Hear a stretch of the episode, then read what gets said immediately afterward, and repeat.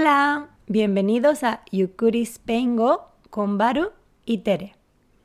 Shokyu to Chukyu no Spengo Podcast des.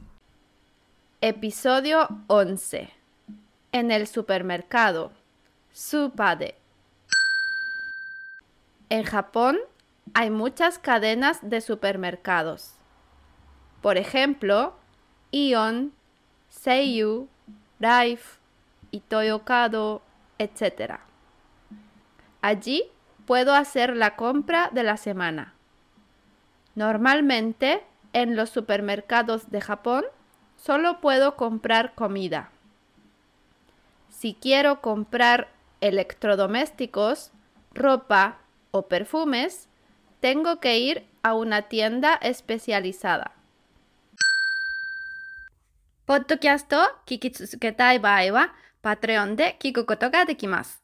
情報はこのエピソードの説明ボックスにあります。よろしくお願いします。